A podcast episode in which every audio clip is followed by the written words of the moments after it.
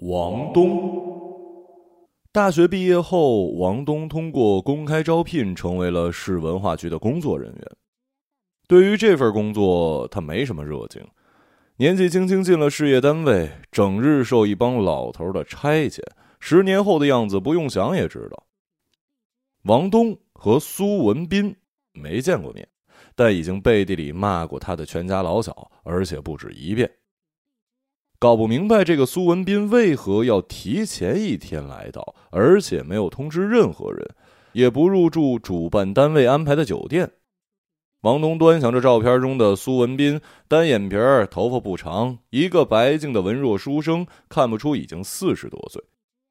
王东把照片放进了公文包，骑上电动车去派出所。在去派出所的路上，发生了一件事儿。文化局在人民路上，王东出门骑电动车往东走，在人民路和步行街的交叉口等红灯的时候，他看见对面有一熟悉的人影沿着绿化带拐到了步行街。王东想大喊一声，但是又不太确定，只是张了一下嘴。红灯变绿，他继续往前走。没走几步，王东还是拐了个方向。孟丽从超市里走出来，手里提着一个塑料袋和一份早报。王东骑着电动车跟在后头，走进了道庄小区。王东在大学的最后一年认识了孟丽，并在确定关系后的一段时间里，纷纷感慨这就是所谓的缘分，这确实是命中注定。从出生到二十岁的相识，无论这两个人在这二十年间的生活轨迹如何的曲折和浮夸，终究交汇在了一起。二十年中，双方任何一个微不足道的决定，都会使两人永生不得相见呢。那天是王东高中同学张小强的生日聚会。高中时，王东跟张小强经常在一起玩，但没有交过心。比如，王东并不知道。高中时的张小强就做过包皮环切手术。现在说起这个，王东才想起来，有那么一个多星期，张小强确实不在学校。而张小强呢，也并不知道高中的王东喜欢他当时的女友。多年之后，他们在一起说起这些往事，相互一笑，没有尴尬，更多的是彼此交心之后的畅快淋漓。高中时，他们俩有共同的朋友李明。三个人经常一起玩，也多是因为李明吧。但是没等高中毕业，李明就死了。李明死了之后，两个人就不怎么在一起，见面之后也只是相互一笑。读高中，大家都是住校生，一个月只能回一次家。平时出校门要经过班主任、系主任和副校长的签字。李明请假说要出去配眼镜，临走前，张小强跟王东还要求他回来的时候带份汉堡。他俩知道李明根本就没去配眼镜，而是去见一个女网友。见完网友回来的路上，经过一个正在施工的高层建筑，一块铁板从高空坠落，打在李明头上。围观群众根据李明的校服找到了学校，老师赶过去的时候，救护车还没到，人已经死了。工地上的工人用破布盖住了李明的头部，主要是身体，其他地方完好无损。李明的班主任是一女的，不知是出于好奇心还是不相信人已经死了，上前掀开了那块破布，然后蹲在一边就呕吐不止，途中还失声大哭。几天之后才重新出现在学校里。据传言，当时班主任已有几个月的身孕，目睹李明的死相之后，肚子里的胎儿就流掉了。也可以说，这次事故并不是死了李明自己，老师肚子里的胎儿理应。包括在内，钢板是直接插入李明的头部，还是将其头部一分为二，不得而知。当王东从悲痛之中走出来之后，想的最多的便是这问题。他甚至还特意去工地看了一眼，没有得到更多的线索。工人们对这件事故避而不谈。王东做过一实验，把西瓜放在地上，从五楼扔下一块板砖，正中西瓜。西瓜分成了许多块，红色的果肉喷溅到几米远的地方。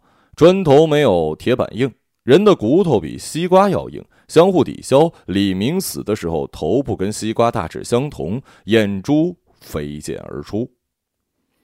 之所以要讲李明，是因为他在王东与孟丽的交往中有着举足轻重的地方。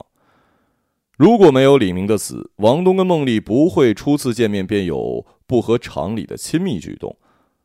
呃，时间回到张小强生日那晚，在糖果 KTV 的灰暗包房里，王东和张小强抱头痛哭完毕之后，俩人依偎在沙发上，将一瓶酒喝光，然后相视一笑，邀请对方一起去厕所。出包房的时候，王东注意到孟丽正在房间中央唱歌。他看着孟丽浑圆的身体，下体“嘣”的立了起来。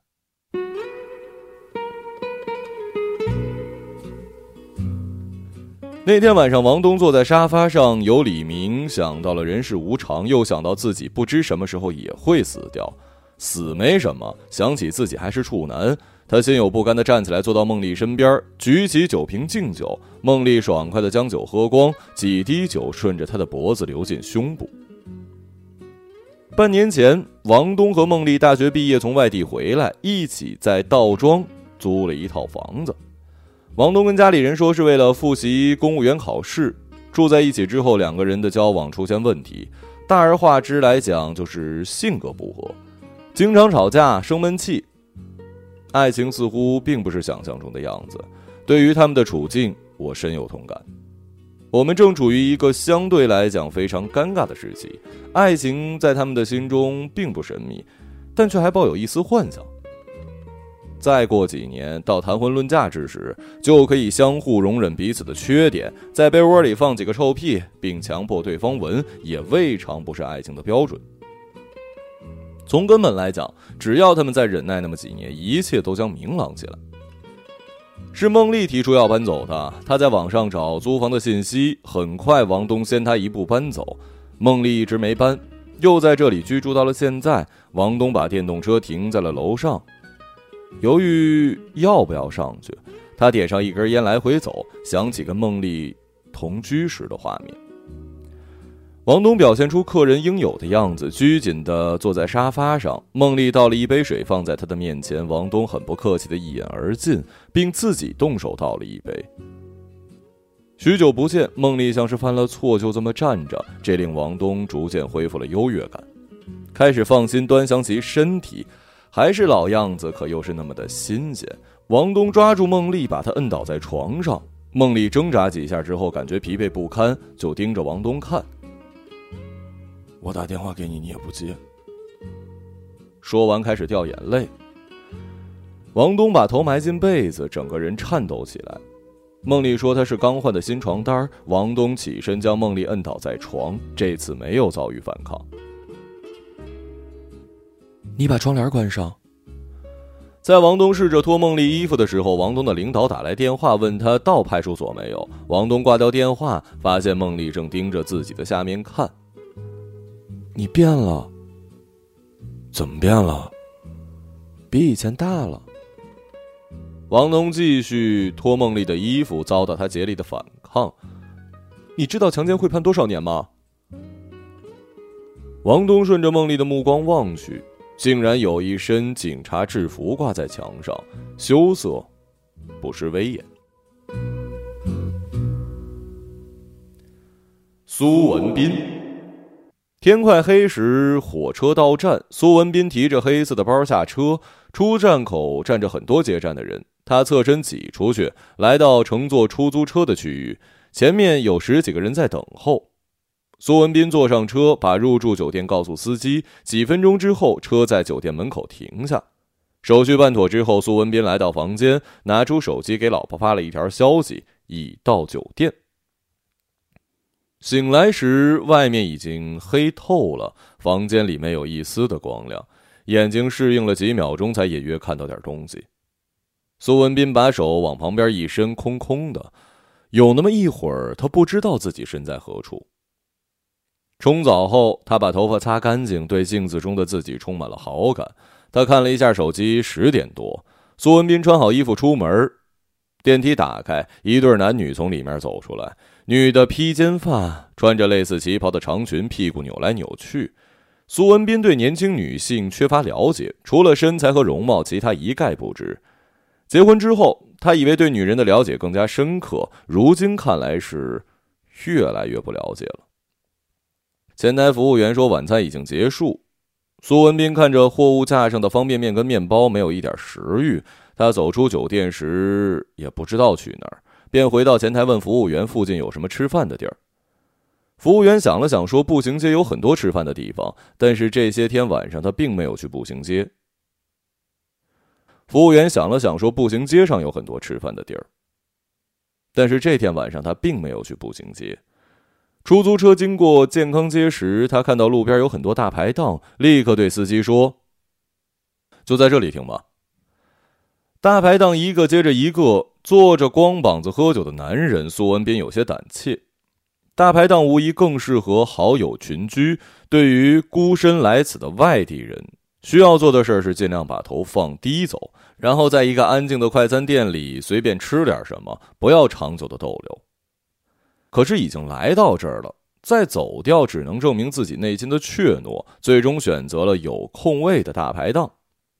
一个光着膀子的小伙子问他吃什么，苏文斌让他把菜单拿过来。小伙子说：“没菜单，呃，菜都在桌子上，你自己过去点。”家常菜装在一个个塑料袋上，在桌面上排成一排，灯光有点暗，必须要低头才能看清。厨师坐在椅子上抽烟。呃，有没有什么特色菜啊？菜都在这儿，你自己看吧。有没有鱼啊？十块钱两条。鱼怎么做的？红烧。厨师指着附近一张桌子上吃的只剩下鱼骨头的盘子，就那样。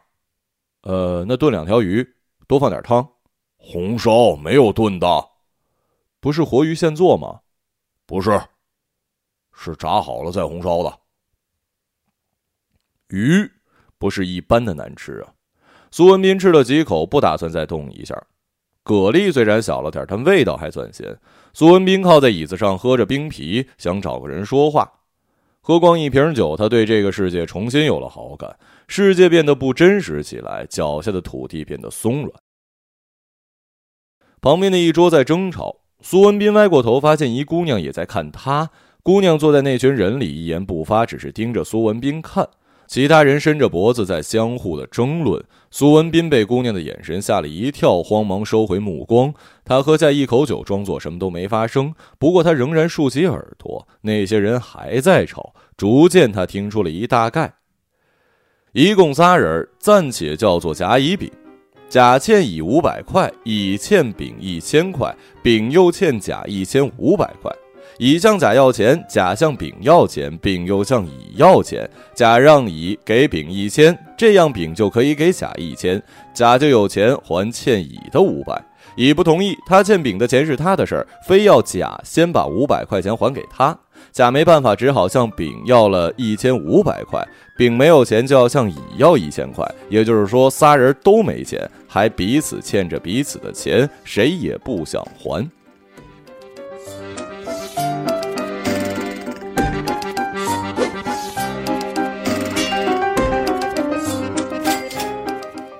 苏文斌歪头看了眼坐在中间的姑娘，低着头，长发遮住脸。他等着姑娘能够抬头，目光交汇在一起。等了几秒钟也没有见她抬头，苏文斌有点急。突然，三个男人中的一个对他说：“操你妈逼，你看啥看？”苏文斌看着那男的没说话，同时另一只手开始寻找桌子底下的空酒瓶。另一个男的及时把那男的拦住：“你装啥逼呀？赶紧还钱！”我没钱。于是乎，又回到刚才无休无止的争论里。在来这之前，苏文斌就听闻此地民风彪悍，一言不合大打出手，身中数刀或者丢掉性命的大有人在。他有点后悔在这地方下车了。苏文斌又喝了一杯酒，他的动作变得不自然，好像有个摄影机在角落里对准他，他的四肢在随时应战的状态。没过多久，他感觉累，想念起酒店那张床。通过眼睛的余光，苏文斌发现姑娘不见了，先前坐的椅子空了。路对面也有几家大排档，人已经走空。厨师跟服务员围坐一起打扑克。有家小旅馆亮着灯，透过玻璃能看到一个女人躺在沙发上。那女的穿着短裙，由于躺着，大腿显得有些粗。苏文斌看着一会儿，那女的没有改变睡姿。苏文斌想走近一步，看清那女人的长相。可由于躺着的缘故，脸部跟地面几乎平行，只瞧见下巴。苏文斌假装松皮带，站起来往那边张望一眼，还是没能看清。一辆城管执法车在旅馆面前停下。车上下来一个穿着蓝色制服的男的，然后一个女的跟着走下来。两个人走进宾馆，先前躺在沙发上的姑娘慌忙站起来，并用手拽了一下短裙。女的在前带路，男的跟一起进来的女的上了楼。旁边的三个男的离开座位跑了出去。光膀子的小伙子提着酒瓶说：“他们没结账。”厨师拿着菜刀跟在后头。过了一会儿，小伙跟厨师气喘吁吁回来，嘴里骂着。我他妈早晚砍死这帮逼养的！没追上啊？苏文斌问。妈逼，跑的太你妈快了！他们欠了多少钱啊？不到一百。哎呀，连这点钱都没有，咋他妈不死去呢？结账之后，苏文斌来到路对面的小卖部买了一盒烟。经过旅馆门口，他把头往里探了探，那女的还躺在沙发上看电视。没有发现有人在看她的大腿。苏文斌走进去问：“还有房间吗？”女的从沙发上坐下来说：“还有几个人住？呃，不住。那你想干啥？”苏文斌笑起来：“我看你挺面熟的。你想干什么呀？不干什么。你到底住不住啊？不住。那你进来干什么？”苏文斌指着对面的大排档。我刚才在那儿吃饭，刚好看见你躺在沙发上，但是看不见你长的样子，只能看见你的大腿。然后我就想走过来看看你长什么样。啊，其实我没别的意思啊，我就是想把事情的真相告诉你，你不会生气吧？女的打量苏文斌，表情变得凶恶。你和我说这些干什么呀？没什么，不吐不快。第二天，文化局的王东联系不上苏文斌，然后给苏文斌的单位打电话。他们告知王东，苏文斌在昨天已经到了张店，文化节马上要开幕，可是人找不到了。王东去报警，然后跟随警察来到火车站。火车站出站口的录像中，苏文斌提着一个黑色包，一个人出了站，并上了一辆出租车。根据出租车的车牌号，王东跟警察来到苏文斌入住的酒店。酒店前台说，这名叫做苏文斌的客人确实住在这儿，但是他昨天晚上出去之后就没有再回来。根据酒店门口的监控录像，警察找到出租车司机。司机说，这个叫苏文斌的人本来要去步行街，但是在健康街就下了车。根据小旅馆内的监控录像，苏文斌是在晚上不到十二点走进小旅馆，和名叫马文的女子进行交谈。由于没有声音，画面中的苏文斌一直面露微笑，显得谦和有礼，两只手在说话过程中一直比划什么，颇有成功人士风范。后来被马文赶了出去。被赶出去之后，苏文斌在旅馆门口冲马文笑。马文用身体靠着门，防止他再冲进来。然后，令人吃惊的一幕出现了：苏文斌脱掉裤子，露出下体，冲着旅馆的玻璃门撒尿。在这过程中，马文把头埋在胳膊肘里，一直没抬起来。甚至当苏文斌走掉之后，他的整个身体还靠在门上。小王从监控录像中发现，马文屁股后面的一部分裙角被掀了起来，露出光溜溜的屁股。旁边的马文看到这一幕，慌忙的解释道：“我穿的那是丁字裤。”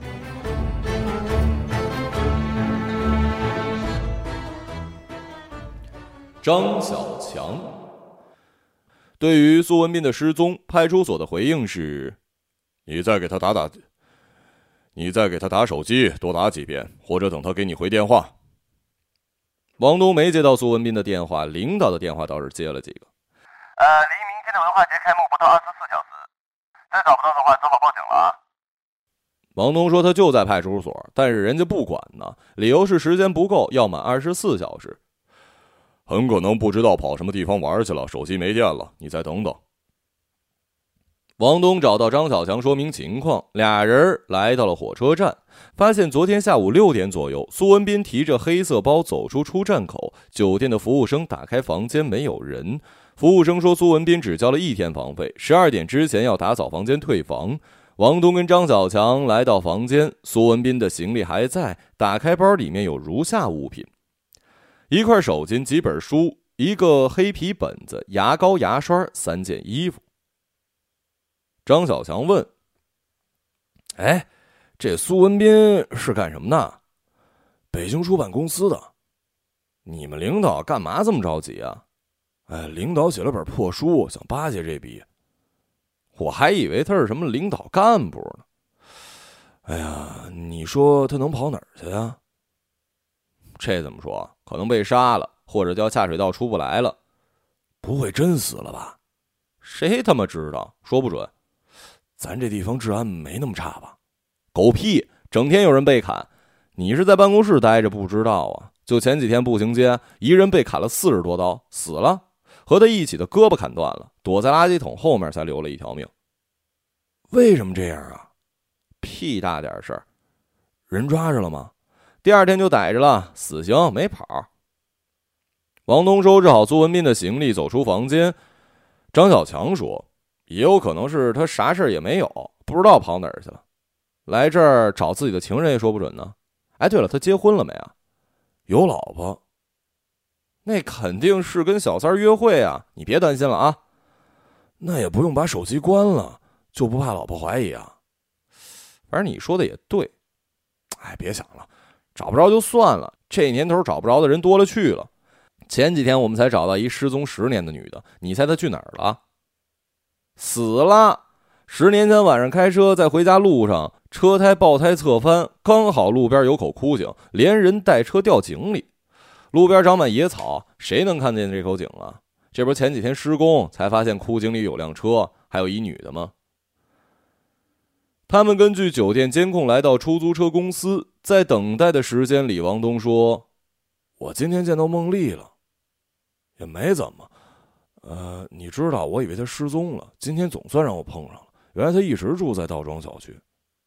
然后呢？王东刚要开口，然后发现张小强衣服上的警察编号和孟丽住处的警服编号是一样的。啊，没什么，就是挺意外的。晚上，张小强跟王东来到健康街的小旅馆。张小强问马文：“苏文斌后来去什么地方了？”我不知道啊！我要知道，早就喊人砍死这个屌操的玩意儿了。赵飞，我欠了木头一千，欠了朱莉一千，他们凑了两千块，把我从警察手里弄出来。让我没想到的是，我出来之后，他们都没提钱的事儿，反而给我安排了一场接风洗尘酒。他们在观赏我，想知道我在里面的情况有没有被人打。不是什么大事儿。昨晚我们仨夜间大排档喝酒。木头提议去找小姐，但他身上只有三百，结了酒账之后，大约还有两百，也就是说每人七十块钱。一百以下的小姐，据他所知，只有火车站一带的旅馆一条街有，再没有比那儿实惠的。去的路上，我们经过成人用品店，买了最低廉的壮阳水。来到旅馆，他俩以药水尚未起作用为由，让我先挑。我挑了一皮肤黝黑、身材略瘦的姑娘。他走在前面，领我到了地下室一间小隔板的房间，里面只有一床垫。脱掉鞋子，他自然的背对我脱掉衣服。我看到他的身体，除了屁股之外，其他部位没有一丝赘肉，称得上是美观大方。他拿出避孕套让我套上，一切顺其自然。我们先后采用了女上位、男上位、侧卧式。当进行到老汉推车时，门被一脚踹开。我跟姑娘一抬头，外面大块的黑暗瞬间将屋内的灯光吸收。我被带上车，发现朱莉跟木头没有在车上。后来我才知道，警察检查时，他们俩一起去街口超市买饮料，躲过了一劫。晚上在小黑屋里睡不着，我同同屋一个叫苏文斌的家伙攀谈起来。苏文斌问我叫什么，我说叫赵飞。我问他叫什么，他说他叫苏文斌，大概跟我一样都是化名吧。我问苏文斌什么时候有人来接你啊？结果他根本没通知任何人。我问他怎么进来的，他想了想没说。坦诚相见，我就把火车站旅馆的事儿跟他说了。苏文斌说：“我都没来得及脱裤子。”我不相信他说的，我看她是一小姑娘，就没有下手。苏文斌说：“他脱掉上衣，在我脸上蹭了两下，我替他感到委屈。”我说：“你呀，这不算嫖吧？”呃，我也是这么跟警察说的。可你猜他怎么说呀？除了你老婆和你妈，嗯，谁没事把乳房放在你脸上啊？后来木头表弟来了，说他欠了别人一千五，问木头有没有钱。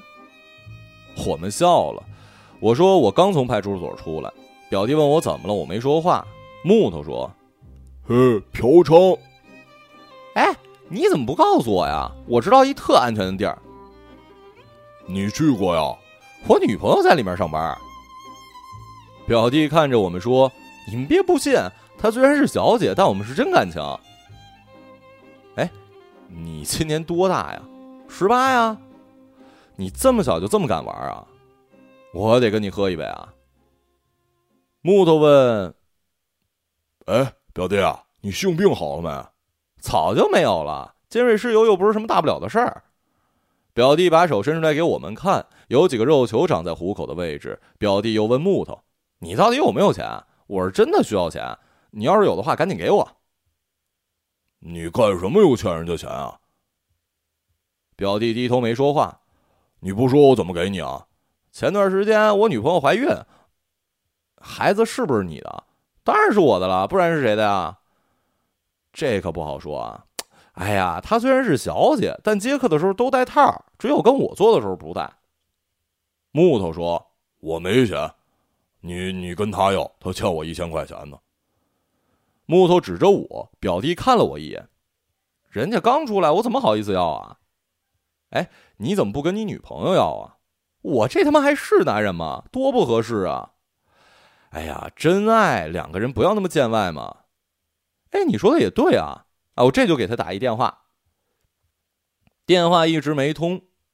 哎呀，他可能正在接客呢，一会儿我去接他，你们去不去啊？话音刚落，几个人冲过来，把表弟摁倒在地。小逼崽子！昨晚吃完没给钱，今天还他妈敢过来吃啊！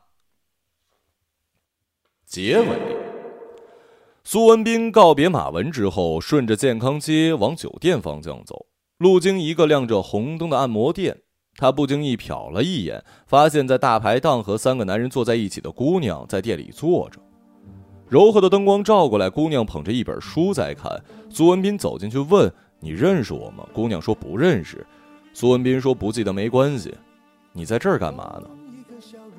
姑娘问：“需不需要按摩？”苏文斌问：“多少钱？”姑娘说：“价钱不一样，有三百多，有六百多。”苏文斌说：“那就三百多吧。”在进房间的路上，苏文斌用手摸了一下姑娘的屁股，她没有任何反应。也许正是因为如此，苏文斌后面的状态有点不好。前面总有一块镜子，他清楚的看到自己的嘴脸，就算闭上眼也无济于事。按摩房里只有两个服务员，一个是为他服务的姑娘，大概你们也看出来了，也就是木头表弟的女友；另外一个服务员是这个姑娘的表姐，她当时没在店里，正和另一个城管队员在马文的旅馆里开房。这苏文斌怎么也没想到，这个他只见过背影的城管队员能和他产生关联。表姐由于睡眠不足，在跟城管做的过程中睡着了。城管发现表姐睡着，认为这次白干了，要重新再干一次。表姐不同意，俩人吵起来，最后表姐摔门离开。城管给派出所打了举报电话。十几分钟之后，正在按摩店接受服务的苏文斌被抓了。表弟跟我们一行来到按摩房，发现店门紧闭。我们坐在台阶上抽了烟，等了一会儿，晚风吹拂，还挺舒服。只不过身上没有钱，坐在这儿有点底气不足。我问表弟。你到底是真喜欢他还是假喜欢他呀？当然是真喜欢了。那你让他当小姐干嘛？干点别的多好啊！你知道这按摩店谁开的吗？谁呀？是他爸妈开的。里面另一个服务员是他表姐。这他妈算怎么回事啊？我要是有钱的话，我……他说到一半低下头没有继续说。我们坐到凌晨也没见表弟的女友回来。